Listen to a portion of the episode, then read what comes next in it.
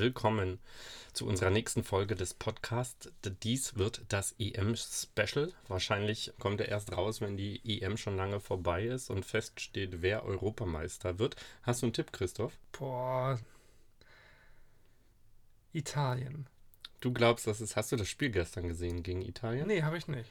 Ja, das war tatsächlich sehr, sehr spannend, wie stark die Österreicher gegengehalten haben und wirklich 90 Minuten lang äh, mit einer sehr starken Mannschaftsleistung, Teamleistung, äh, gegen wirklich individuell viel, viel bessere Italiener standgehalten haben und 90 Minuten nicht zugelassen haben, ein Tor zu bekommen um dann in der Nachspielzeit innerhalb von zwei Minuten oder nee, von 15 Minuten, also von einer Hälfte der Nachspielzeit, zwei Tore eingeschenkt be zu bekommen und der Traum komplett zerplatzt ist, dass Österreich da irgendwie weiterkommen kann. Italien ist ein guter Tipp, finde ich.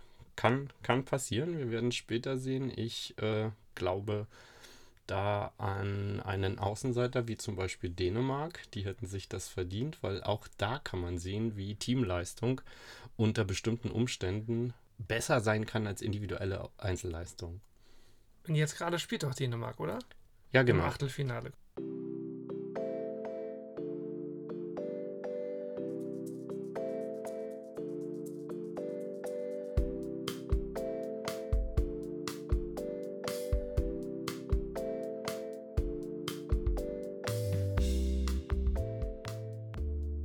Jetzt darauf gekommen? Wir sind darauf gekommen, weil wir einen Podcast mit einem EM-Special machen. Genau. Das Besondere dabei ist, du bist nicht vorbereitet.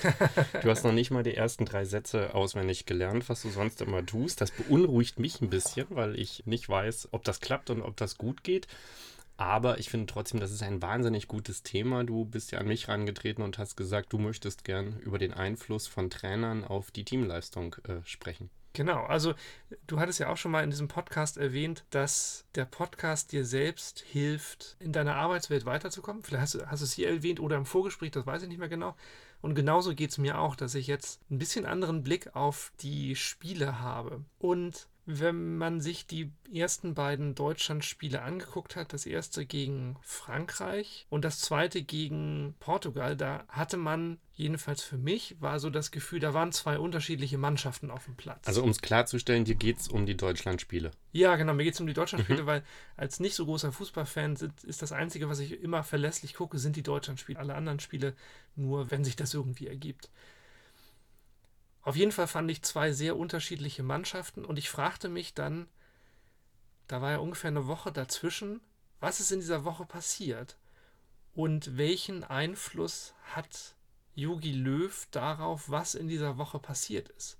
Ich habe da schon ein bisschen auch mit anderen Leuten drüber geredet, zugegeben alle nicht aus der Fußballwelt, und da war die Skepsis groß, was der, was der Trainer eigentlich für, für einen Einfluss hat. Was, was, was kann er machen? Und ich habe dann immer tatsächlich gemerkt, wie ich ähm, dafür argumentiere, was für einen Einfluss doch der Trainer hat. Aber das war alles nur so ganz ungesundes Halbwissen, was ich da von mir gegeben habe. Ich habe dann so Sachen gesagt wie, na, der Trainer kann dafür sorgen, dass die Spieler halt Trainings machen im Traininglager, sodass sie dann das, äh, den optimalen Zeitpunkt ihrer Leistung zum Spiel erreichen und dass der Trainer das halt im Blick haben muss. Aber zugegebenermaßen weiß ich überhaupt nicht, was der Einfluss von einem Trainer dann ist in so einem Turnier. Was kann er denn überhaupt noch ausrichten? Also wir haben uns ja auch vorgenommen, dass wir uns verbessern in der Qualität unseres Podcastes und in der Qualität der verbalen Argumentation. Und als erstes möchte ich sagen, die Trainerinnen, die mhm. einen Einfluss auf das Team haben können, aber vor allen Dingen das Trainerteam. Ich denke, ich weiß nicht, äh, wie weit unseren Hörern das Potluck-System bekannt ist in der Entwicklerwelt. Bei dir im Business gibt es ja die Potlucks und das setzt sich zusammen aus den Product Ownern, PO, aus den agilen Coaches mhm. und aus den das mittlere TL, die Teamleads. Die Teamleads, genau. Und so kommt das zusammen. Das ist ein Dreierteam und das würde ich in dem Fall beim Fußball fast adaptieren können, weil es gibt halt unterschiedliche Trainer für so ein Fußballteam. Und äh, wenn die nicht gut zusammenarbeiten, dann können die auch äh, relativ wenig ausrichten oder sogar gegeneinander arbeiten. Und da gibt es zum Beispiel den Fitnesstrainer, der die Jungs fit macht. Wenn der nicht aufpasst, wie der Leistungsspitzen zum Beispiel setzt und äh, zum Beispiel kurz vorm Spiel ein hartes Sprint- oder Schnellkrafttraining ansetzt, dann kann es sein, wenn die Regenerationszeit nicht ausreicht, dass die müde sind an dem Tag und schwere Beine haben am Spieltag. Und es ist total wichtig, dass die ihr Fach verstehen, wie zum Beispiel die Product Owner, dass die wirklich was von der Materie Sport verstehen um das Training richtig ansetzen zu können, damit die an dem Tag zwar durch die Trainingsspitzen und Schnellkrafteinheiten stark geworden sind, die Muskulatur gewachsen ist, aber die Muskulatur gut genug regeneriert ist, damit sie an dem Tag das Optimum abrufen können. Das würde ich so vergleichen.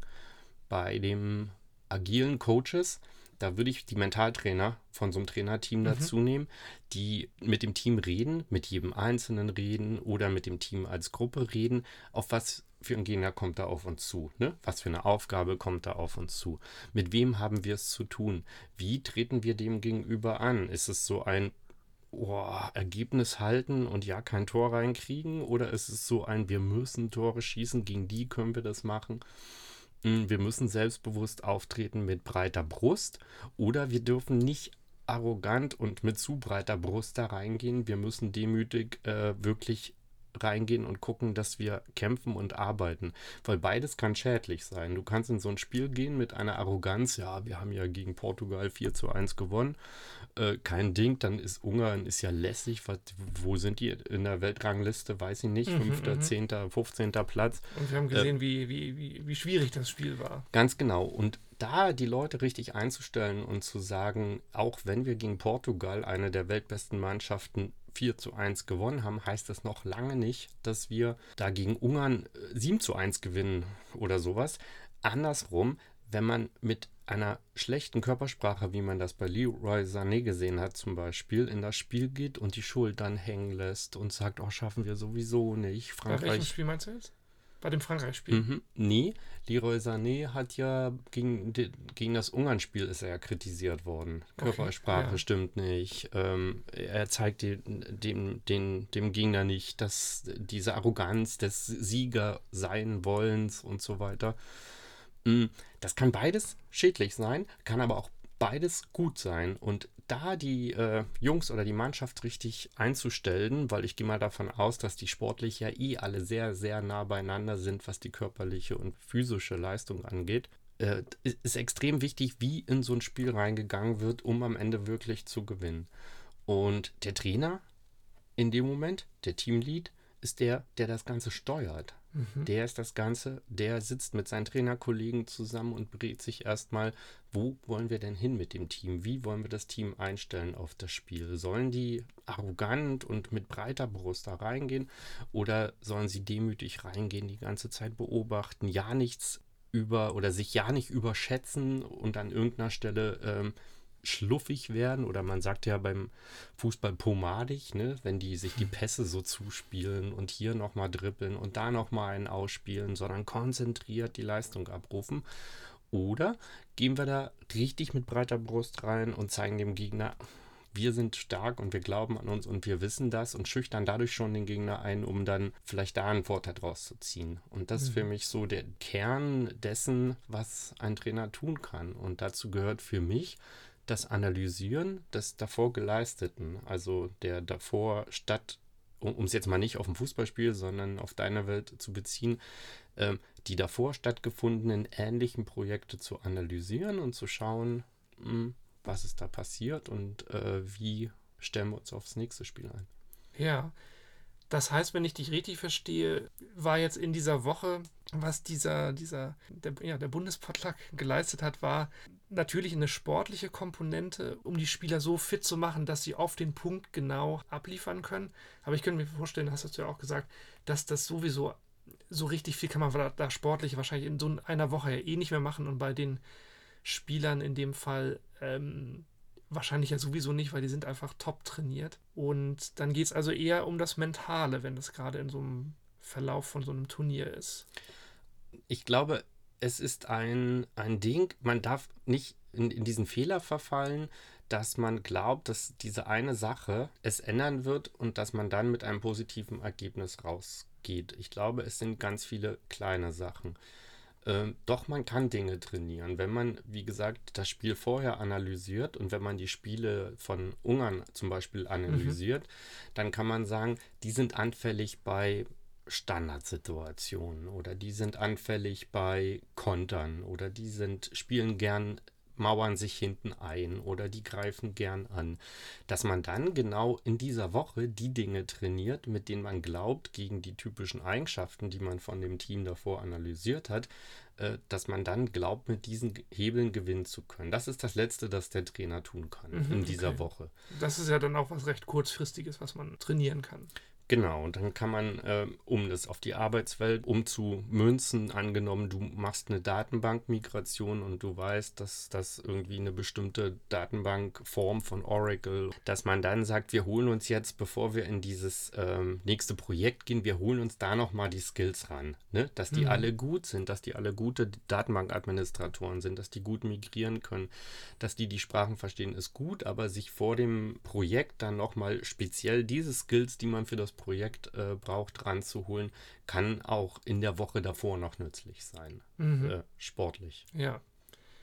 Wenn dieser Podcast rauskommt, sind wir wahrscheinlich ja auch schon mitten in, in der Olympiazeit. Mhm. Das ist ja das nächste große Ereignis, wo TrainerInnen sehr viel Einfluss haben werden. Oder haben die sehr viel Einfluss? Weil vielleicht ist ja auch in meinen Vorgesprächen war auch die, war auch eine Meinung, die gesagt wurde, naja, also ich glaube, der Trainer kann da nicht so viel ausrichten und da ist auch ganz viel Glück einfach dabei. Mhm.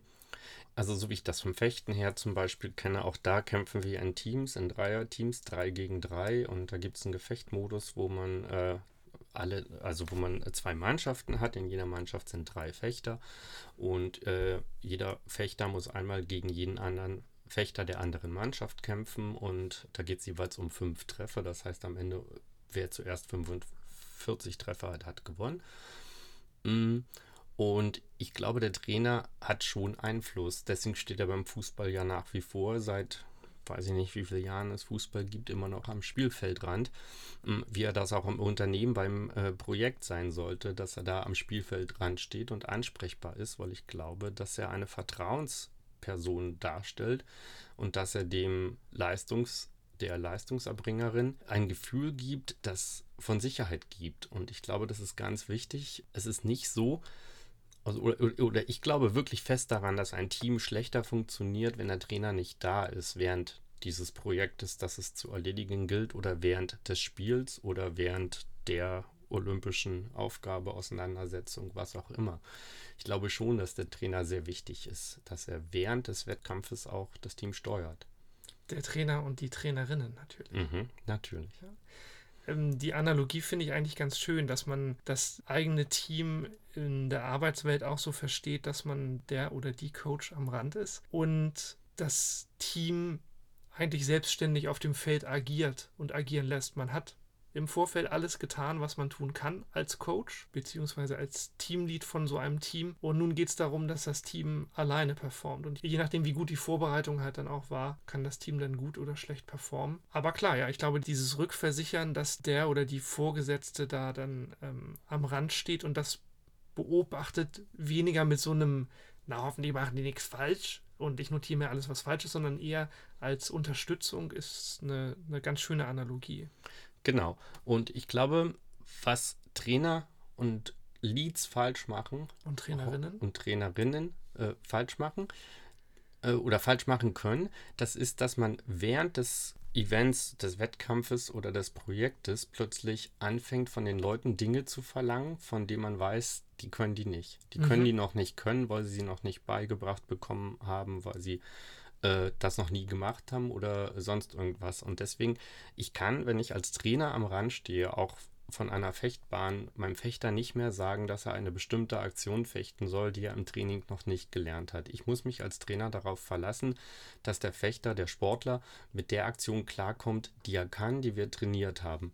Und ich kann nur noch kleine Signale senden. Ich kann mhm. nur noch sagen, denk daran, dass deine Handhaltung die richtige ist schau, dass du nicht so viel angreifst bei dem Gegner, sondern dass du ein bisschen zurückgehst. Ich kann so kleine Inputs noch während des Wettkampfs geben, äh, um den Sportler daran zu erinnern oder zu führen, dass er in dem Moment wirklich sein komplettes Leistungspotenzial ausnutzt von dem, was er kann. Ich kann aber nicht, wenn ich merke, das geht in die Binsen, wir verlieren, mhm. brauche ich nicht mehr anfangen oder sollte ich auch nicht anfangen, dem Sportler zu sagen, na dann mach jetzt das. Ja. Weil, wenn das Team nicht dafür ausgelegt ist und das nicht kann, das wird nicht funktionieren. Ja, da ist wahrscheinlich auch nochmal ein großer Unterschied zwischen so einem Fußballspiel, was 90 Minuten ja wirklich auch sehr, sehr lange geht, und ähm, was weiß ich, einem 400-Meter-Lauf, wo der oder die Trainer ja gar nichts mehr ausrichten kann, während der Lauf läuft, weil die Trainer überhaupt nicht mehr mit ihren Sportlerinnen halt reden können, während dieses 400-Meter-Laufs oder während des Gefechtes. Während im, im Fußball, wenn das so 90 Minuten geht, man kennt ja auch die Trainertypen, die dann da aufgeregt am Rand sind und wild rumrufen. Die Frage, wie viel bringt das noch? Ich habe auch das Gefühl, so in der Beobachtung, dass das, dass das weniger wird, dass da eher so ruhige Manager sitzen mittlerweile. Also im Vergleich zu Trainern wie, wenn ich mich richtig erinnere, Christoph Daum, der sehr aufgeregt war, immer am Spielfeldrand. Ich finde, das hat sich schon sehr verändert. Die, die TrainerInnen ähm, also da ist es besonders wichtig, dass die TrainerInnen und die äh, Leads und die Sportlerinnen oder die Arbeitnehmerinnen, dass die brauchen, um wirklich High-End zu performen, wir reden ja jetzt immer vom Leistungssport, von dem ganz, ganz ja, Großen, ja. brauchen die ein extremes Vertrauensverhältnis zueinander. Und das, finde ich, ist in der Arbeitswelt genauso wichtig wie im Sport. Und wenn dieses Vertrauensverhältnis da ist, dann weiß man als Lead oder Trainerin, dass ähm, wie, wie der Sportler oder wie die Arbeitnehmerin das gerne hätte, wie die das braucht. Mhm. Muss ich andauernd hingehen und sagen, na, wie läuft's? Kann ich dich unterstützen? Und mach das doch lieber so und so. Fühlt sich die Arbeitnehmerin oder der Sportler damit wohl, wenn ich am Rand stehe und schreie und sage, komm, greif jetzt an und mach das jetzt und so. Oder fühlt die sich damit nicht wohl und es besteht ein stilles Einverständnis miteinander. Ich habe beides bei meinen Sportlerinnen und ich kann mich, äh, die einen mögen das, wenn ich, die Fechtbahn hat ja zwei Seiten und äh, es gibt die Möglichkeit für mich als Trainer, im Rücken der Sportlerin zu stehen mhm. und ab und zu mal von hinten Dampf zu machen und zu sagen, komm, jetzt kämpf dich vor. Und dann mögen die das total, dieses Anfeuern und zu wissen, dass ich den Rücken stärke und wirklich mhm. da im Rücken stehe. Und dann habe ich Sportlerinnen, die mögen das gar nicht. Ja. Die wollen lieber, dass ich auf der gegenüberliegenden Seite, auf der Seite des Gegners stehe, die mich mit den Augen sehen können. Und mittlerweile sehe ich die auch, dass unter der Maske, wenn der Blick kurz zu mir geht, und dann reicht meistens eine kleine Handbewegung von mir oder ein kleines Nicken oder ein kleines Kopfschütteln, wo die genau wissen, das nicht machen, lieber das machen. Und da muss ich gar nicht reden, da kann ich total still sein. Und ähm, dieses Vertrauensverhältnis, das da aufgebaut wird, das muss halt eine Fähigkeit des Leads und des Trainers sein, das einzuschätzen und wirklich unterschiedlich anzuwenden. Der Trainer, der immer brüllt, der kriegt nicht das ganze Team, mhm. weil die Menschen ja unterschiedlich sind. Mm. Und die Trainerin, die sich darauf einstellen kann, die Menschen unterschiedlich anzufassen, das sind, glaube ich, die Guten oder die Besseren. Man sieht das bei uns im Team, im deutschen Team, dass zum Beispiel der Yogi Löw dem Thomas Müller das Vertrauen gibt, seine Stimme auf dem Platz zu sein. Ja, da wollte ich auch gerade darauf nochmal hinaus, auch auf ja, das, dieses Delegieren von Entscheidungen ins Team herein, was man ja da sehr, sehr gut sehen kann. Klar, Jogi Löw ist der Coach, aber man sieht auch immer Thomas Müller, wie er dann halt dirigiert. Und jetzt im letzten Spiel gegen, gegen Ungarn, so richtig lief es nicht, als Thomas Müller nicht drin war. Und so, sobald er drin war, lief es dann halt irgendwie wieder, wo man, aber wo man auch sieht, dass der sehr viel redet auf dem Platz. Und das ist, genau, und das ist ein großes Vertrauen und das verlangt einem Lied oder einer Trainerin sehr viel ab, zu sagen, ich gebe ab jetzt, jetzt ist die Phase, die zählt, jetzt ist der Wettkampf, ab jetzt gebe ich die Verantwortung ab, weil ich merke, dass das Team ohne mich die besseren Entscheidungen trifft. Das Team ist ja eine harmonische Einheit, in der bestenfalls eine Art Schwarmintelligenz herrscht, die gewöhnt sind, miteinander zu arbeiten und zu spielen und Ergebnisse zu erreichen. Und manchmal kann es wirklich gut sein, wenn man sich rausnimmt und dem Team die Entscheidung überlässt, weil sie dann besser arbeiten. Auch, und das ist ganz wichtig, wenn ich selbst vielleicht gar nicht mit dem Weg, den sie da gehen wollen, einverstanden bin, trotzdem zu sagen, ich verlasse mich auf mein Team, wenn sie mhm. diesen Weg gehen wollen, dann sind sie sich anscheinend alle einig dann sollen sie diesen Weg gehen und dann werden sie auch ein gutes Ergebnis erreichen. Es gibt ja auch, das hatten wir in einem anderen Podcast schon mal kurz besprochen, diese Trainer, die ständig das Team führen und die ständig Ja, sagen, ja. nein, lauf nicht vor, lauf wieder zurück Ja. äh, Spiel und so weiter. Und das könnte den Spielfluss des Teams unterbrechen und kaputt machen, weil das Team irgendwie eine eigene Vorstellung hat und auch ein besseres Gefühl, wie diese Schwarmintelligenz untereinander funktioniert. Und ich finde, das kann man sehr, sehr gut in Teams im Büro anwenden oder auf Ja. Arbeit anwenden, wie auch äh, mit Teams auf dem Platz. Ja, ja, das äh, entspricht ja auch sehr meiner Vorstellung von Führung, dass ich sehe das immer so als Bild, dass ich dem Team den Weg zeige, aber den Weg müssen sie selber gehen und mich da auch gerne überholen sollen und dann eine Eigendynamik entwickeln sollen und dann, dass sie selbstständig zum Ziel finden. Mhm. Und so stelle ich mir das auch ein bisschen bei so einem Fußballspiel vor, gerade bei einer Nationalmannschaft, dass ähm, dort verschiedene Möglichkeiten vorher besprochen, im Idealfall trainiert wurden und die dann angewendet werden können. Das ist so ein bisschen wie wenn, als du eben meintest, du stehst vor der Fechterin und machst nur so einen kurzen Blick, da kannst du ja dann auch nicht irgendein Zeichen geben, dass äh, die Fechterin irgendwas machen soll, was sie noch überhaupt gar nicht kennt. Ja, genau. Das ist aber dieses lange Vertrauensverhältnis. Ich habe Mhm. so viel One-on-Ones, um in unserer Sprache zu bleiben, mit ihr gehabt. Beim Fechten heißt es dann Einzellektion, äh, dass sie genau weiß, wenn ich ihr nur eine kleine Fingerbewegung mache, dass sie genau weiß, welche Aktion sie fechten soll. Äh, Das reicht aus, weil ich dieses hohe Vertrauensverhältnis habe, weil wir so viel Zeit miteinander verbracht haben und trainiert haben, dass sie genau weiß, was ich ihr sagen möchte und wo das langgehen soll.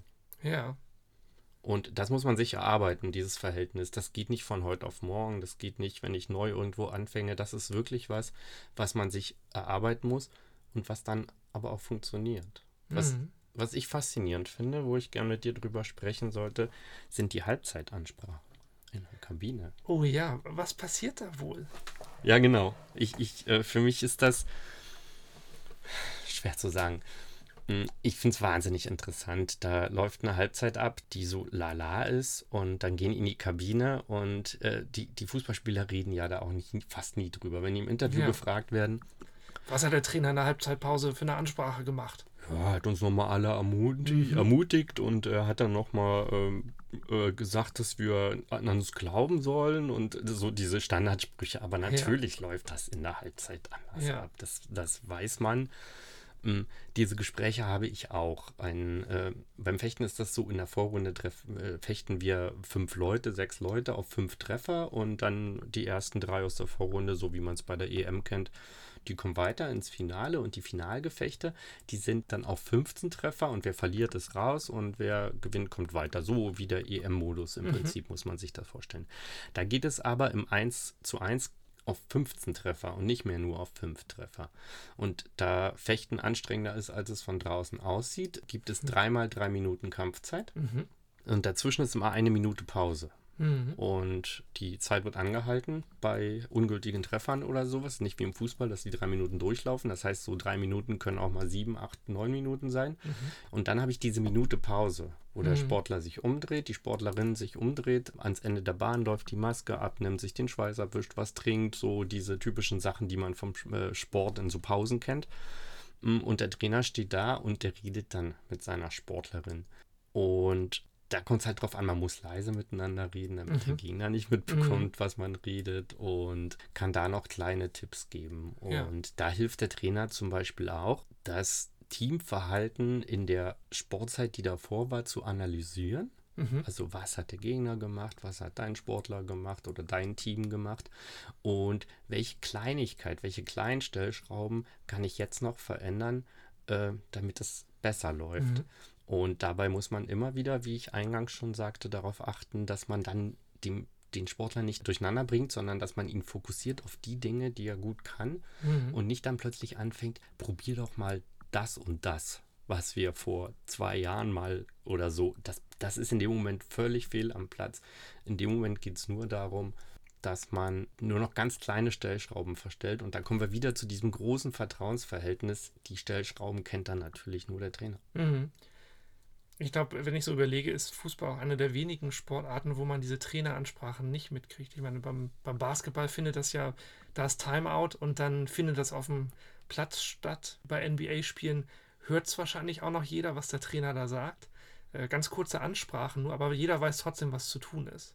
Genau, und ich glaube, in diesen, auch in diesen Halbzeitpausen gibt es die unterschiedlichsten Variationen. Man, man mittlerweile durch die modernen Medien, Twitter und, und Instagram und so weiter, hat man ja mal ein paar Kabinenansprachen mitbekommen.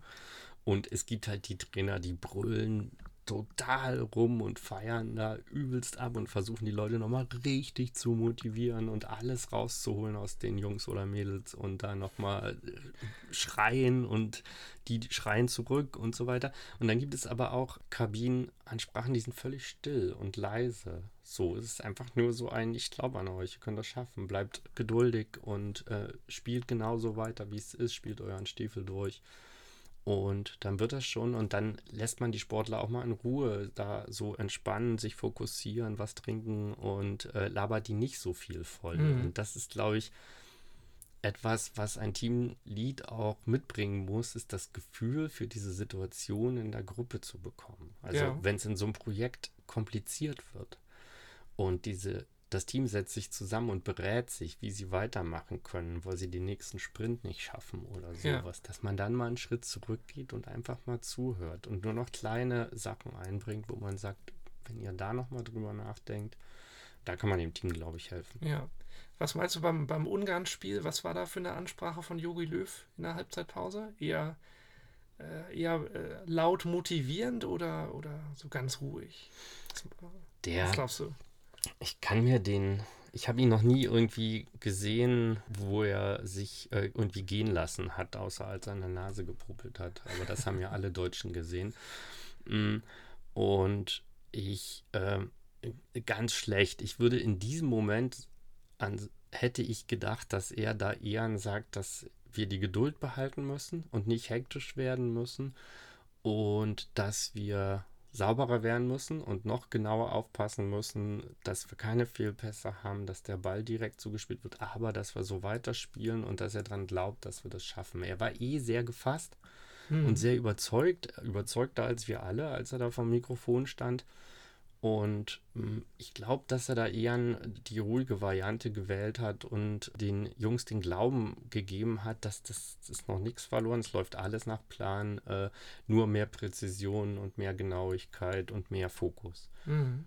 Und dann ist das zu schaffen. Ich denke eher an sowas. Ich glaube, die brauchen zu dem Zeitpunkt brauchten die kein Anbrüllen, weil die einfach sich so sehr selbst über diese kleinen Fehler geärgert haben, die sie gemacht haben, äh, dass ich denke, dass das von alleine klar war. Mhm. Wie gesagt, wir reden da vom absoluten Hochleistungslevel.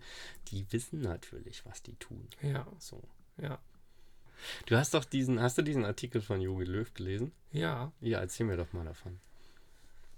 Hm, also äh, bei dem Artikel von Jogi Löw, der ist in der Zeit erschienen, Anfang Juni das erste längere Interview mit ihm. Ich glaube, seit seiner Zeit des Bundestrainers oder das persönlichste, so hat es die Bunte geschrieben. Die Bunte hat mich auf das Interview in der Süddeutschen aufmerksam gemacht und dann habe ich mir das besorgt. Und was mich dort am meisten beeindruckt hat, war eine Frage nach, wie es Yogi Löw ergeht, wenn er Spielern sagen muss, dass sie nicht im Kader sind.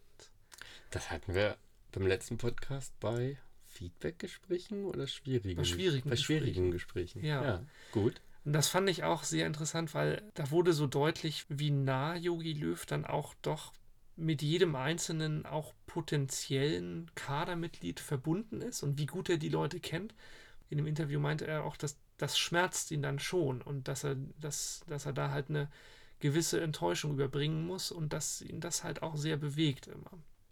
Ich glaube, was viele in dieser Fußballbranche ähm, nicht ganz auf dem Schirm haben, ist, dass diese Teams von, vom DFB, die Nationalteams, dass die ja von Kind an fast zusammenspielen. Also die sind ja im Großen und Ganzen schon in der U18 zusammen und fahren da schon zusammen zu EMs und dann sind sie in der U20 zusammen, in der U21 zusammen und dann gehen sie Stück für Stück in den Kader über. Da gibt es zwar Ausreißer, Leute, die mh, mm, sich besonders hervortun oder die eine gute Karriere haben und plötzlich bei Real oder Manchester spielen, die man dann noch so mal nachnominiert.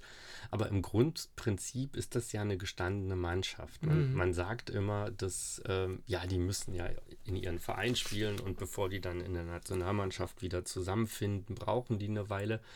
Aber ich glaube, ganz so schlimm ist es nicht, weil die kennen sich schon. Zumal auch ganze Spielreihen aus eigenen Vereinen kommen, wie die Bayern eine komplette Reihe ja, bilden ja. oder eine komplette Verteidigungslinie bilden. Und dann auch andere Leute da sind, die sich kennen. Und ich glaube, mit Toni Groß hat einfach, äh, haben viele Bundesligaspieler oder viele äh, Nationalteamspieler schon oft zusammen gespielt, weil er eine zuverlässige Größe ist, so wie im Nationalteam häufig die Sportler. Ja. Ähm, gemeinsam zusammenspielen. Ja. ja, mich erinnert, was du sagst, so ein bisschen daran, dass wir vor, naja, ein bisschen über einem Jahr ähm, bei der Arbeit ein Projekt hatten, wo wir, was klar war, das war ein relativ abgeschlossenes Projekt und dafür haben wir aus verschiedenen Teams ganz bestimmte Leute zusammengestellt, weil wir wussten, so diese werden dieses Projekt in kürzester Zeit sehr gut abschließen können. Mhm. Und das ist, für, das ist für mich so ein bisschen ähnlich, so wie du nimmst halt bestimmte Spieler aus verschiedenen Bundesliga oder, oder, mhm. oder äh, anderen Mannschaften aus anderen äh, Ländern auch ähm, und ziehst sie zusammen in so einem ja sehr speziellen Team, was dann eine ganz spezielle Aufgabe hat. Die kommen auch nur für diese Aufgabe zusammen und gehen danach halt auch wieder auseinander. Die Amerikaner machen das ja ganz gerne. Da gibt es ja gerade im Basketball zum Beispiel dieses Dream Team. Ja, ja. Wo äh, wirklich äh, praktisch. Gegen wen spielen die eigentlich? Es gibt, das sind das ist ein Showteam. Es okay. gibt es gibt viele äh, Teams, nationale Teams, die ja weltberühmt sind, Lakers und wie die alle heißen, die man kennt. Und äh, da gibt es ja viele Superstars. Dieses Superstar-Aufbauen ist ja in Amerika noch auf einer ganz anderen Ebene als bei uns in Deutschland. Und diese Superstars aus den allen Teams, die spielen dann irgendwann mal zusammen im Dream Team. Also die Besten der Besten zusammen in einem Team. Äh, woanders. Ja, aber gegen wen spielen die denn dann? Die spielen dann Spiele gegen ihre gegen Mannschaften so, oder okay. gegen Leute, die sich klar. melden, wo da kann man unglaublich gut Geld mitmachen äh, ja. äh, für solche Spiele, weil dann die Leute kommen und das Dream Team, das Traumteam überhaupt einmal spielen sehen wollen, weil die so unendlich stark sein müssen nach dieser Heroisierung dieser einzelnen Stars aus den einzelnen äh, League-Teams dass man dieses Ereignis sehen möchte. Und ähm, das sind Showspiele, die die machen. Die dürfen ja auch sonst nirgends spielen, weil ein Dream Team im Gegensatz zu einem Nationalteam setzt sich ja eben aus Spielern auch von anderen Ländern zusammen. Das heißt, wenn wir in der Bundesliga ein Dream Team äh, erstellen würden, dann würden wir den Robert Lewandowski dazu nehmen, der ist aber Pole und spielt ja in der polnischen Nationalmannschaft. Mhm. Und das ist dieser Unterschied zu dem Dream Team zu der Nationalmannschaft. Ja. Da sind wir immer noch gebunden an die Nationalität desjenigen. Ja, ja. Und äh, das ist genau dieses Ding. Wie kann man aus äh, einer starken, extrem starken Liga oder einer extrem stark besetzten Branche wie den Entwicklern, wie kann man da aus jedem Team den Besten rausnehmen und das Dream Team gründen, das dann theoretisch alles schlägt und man merkt auch, dass es nicht unbedingt äh, und da kommen wir ja wieder zu diesen Individualleistung, Teamleistung, Ding, mhm. das voneinander zu trennen. Da merkt man auch, dass ähm, das nicht immer wirklich so cool ist, wie man sich das vorstellt.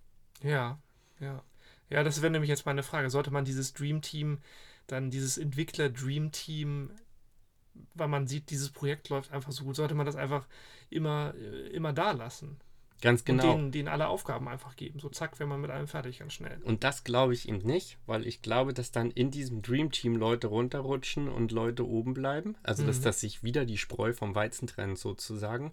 Und man die Leute, die in anderen Teams vielleicht der Mega-Performer, da ja. war das Wort, die, die Mega-Performerin in dem einen Team ist, dass die in dem Dream Team nicht der Mega-Performer die Mega-Performerin ist, weil da andere Leute andere Dinge besser können. Ja. Und deswegen gibt es ja diesen Ligabetrieb, weil es äh, gut ist, dass Leute in vielen Teams die Möglichkeit haben, sich dann dieses Top-Level ranzuarbeiten. Und dann ist es mal cool, die zusammen spielen zu sehen, aber das funktioniert nicht auf Dauer und das ja. funktioniert nicht immer ja, vor allem jetzt auch in der Arbeitswelt ist es ja auch, ähm, man, man hat ja nicht nur das Dream Team, sondern man hat ja auch ganz viele andere Mitarbeitende noch und die will man ja fördern, indem man sie mit sehr guten Entwicklern oder Entwicklerinnen zusammentut, sodass die sich daran verbessern können. Wenn man immer nur die Besten abzieht, ja, dann denken die anderen sicher auch so, ja, warum mhm. bin ich mhm. denn dann noch hier? Was, was soll ich hier? Genau, und dann schließt sich der nächste Kreis zu einem unserer ersten Podcasts, die wir gemacht haben, dass ähm, da habe ich mal erzählt, dass ich eine Zeit lang Kindern, kleine Kinder mit kleinen Kindern äh, trainieren lassen ja, habe ja, und ja. große mit großen, bis ich festgestellt habe, die Kleinen kommen gar nicht weiter. Und dann habe ich die Großen zu den Kleinen gestellt und plötzlich haben die Kleinen angefangen zu lernen, weil sie jemanden Starken dabei hatten. Das ist das System dahinter einfach. Du, du, willst gar nicht das Dream-Team immer zusammen haben, weil das auf Dauer dann auch nicht funktioniert. Man, ein schönes Beispiel bei dieser WM ist Dänemark. EM. EM, genau. Ist Dänemark. Äh, bei Dänemark ist das so, dass die als Underdog reingekommen sind, weil die keine Superstars, kein ja, Dream Team ja. sind, keine Superstars in der Mannschaft haben, vielleicht ein, zwei, aber nicht solche Superstars wie Ronaldo, Messi oder sonst wen. Mm, und ja, mir ist bewusst, dass Messi kein Europäer ist und deswegen nicht in der EM spielt. Mm, nur sicherheitshalber. Mm, und Dänemark hatte, eine, hat einen sehr, sehr, sehr sympathischen Trainer der mhm. sehr ähm, zugewandt ist, sehr freundlich ist, der nicht rumschreit, der schön dirigiert und die Jungs ne, anscheinend eine gute Ansprache hat. Und die haben im ersten Spiel, das alle, die die EM verfolgt haben, werden das mitbekommen haben, ja leider einen tragischen Fall, dass ein Spieler mhm. zusammengebrochen ist und ins Krankenhaus musste. Verdacht auf Herzfehler, irgendwas. Und dann im nächsten Spiel so mit diesem Motivation, mit dem Willen reingegangen sind, wir machen das für Eriksen, wir wollen, dass äh, er was Schönes noch davon hat und dass wir für ihn da noch ein Stück weiterkommen. Mhm. Und diese Motivation hat dieses Team ohne Superstars so vorangetrieben, dass sie bei jedem Tor zur Kamera gerannt sind und gesagt haben, das ist für dich und ja, so. Ja. Dass die sich da so reingesteigert haben, dass die so viele gute Spiele gespielt haben, dass man da sehen konnte, was macht die Konstellation Trainer, Team und mh, Dinge, die in dem Team oder mit dem Team passieren, die können ein Team so stark machen, dass mhm. es immer in der Lage ist, ein ähm, individuell viel stärkeres Team trotzdem zu schlagen, ja. weil, weil der Wille da ist. Und dann sind wir der nächste bei der, Kreis bei der Motivation. Genau, ja. Man sollte alle einfach alle unsere Podcasts hören, weil sich die Kreise immer wieder schließen. Ja, das finde ich auch. Das sollte man unbedingt machen.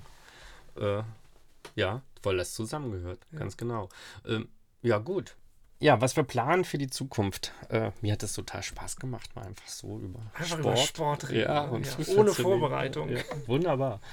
Mhm was wir für die Zukunft planen, ist, dass wir äh, zu den einzelnen Themen in unseren Podcasts, weil wir uns ja auch reflektieren möchten und auch gefeedbackt werden möchten, dass wir uns leitende Manager, Personen, Gäste, Gäste. Gäste zu ja. uns holen, die zu dem Thema was zu sagen haben und auch die relevant sind, um zu dem Thema etwas zu sagen und die uns dann gern zu diesem Thema feedbacken dürfen und äh, mit denen wir uns gerne darüber unterhalten.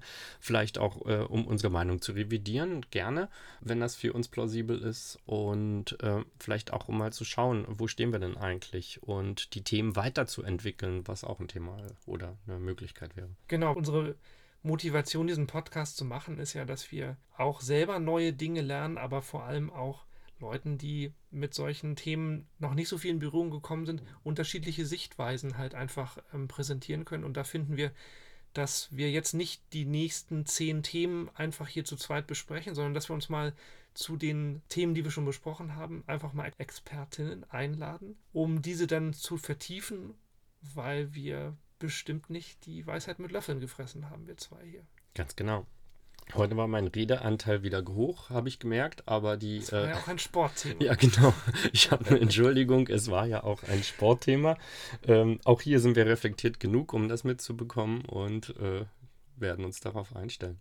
In diesem Sinne, wir schauen dann mal, wie das Dänemark-Spiel gerade läuft. Mhm. Und. Christoph, Christoph, ich muss dir was sagen. Ich glaube nicht, dass das, dass ich, äh, das Dänemark-Spiel ist. Nee, ist es nicht.